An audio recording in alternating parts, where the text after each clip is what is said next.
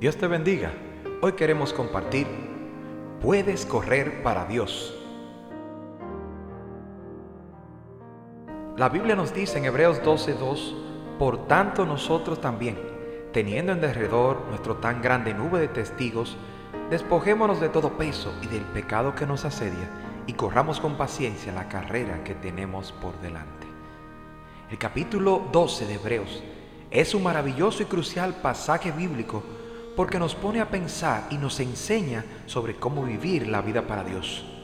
Los últimos versículos nos motivan a servir al Señor por la gratitud de lo que hemos recibido, un reino inconmovible.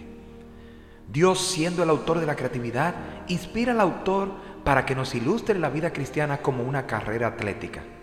Si te gustan los deportes, tienes la oportunidad de entender más del plan de Dios y aunque no seas deportista, puedes entender más sobre tu vida espiritual. Aunque hay muchas verdades importantes en el versículo 2, antes que todo, qué bueno es saber que podemos vivir para Dios. Podemos entrar en la carrera de hacer la voluntad de Dios.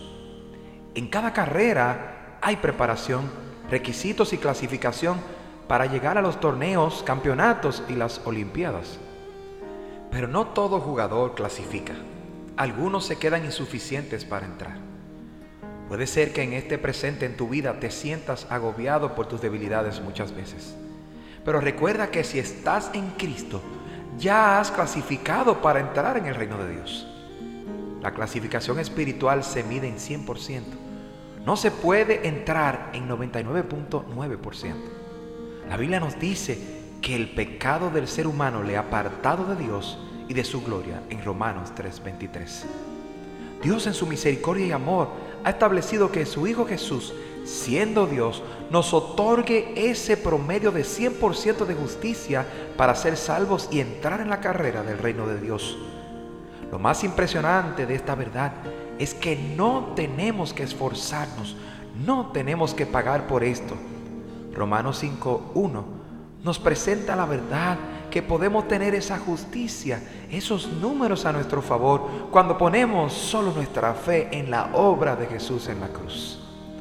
Si recibes a Jesús, puedes ser su hijo y tienes el 100% de justicia delante de Dios Padre para ir al cielo, para ser librado de condenación y correr en la carrera de Dios, los propósitos y también la santidad para su voluntad en esta tierra.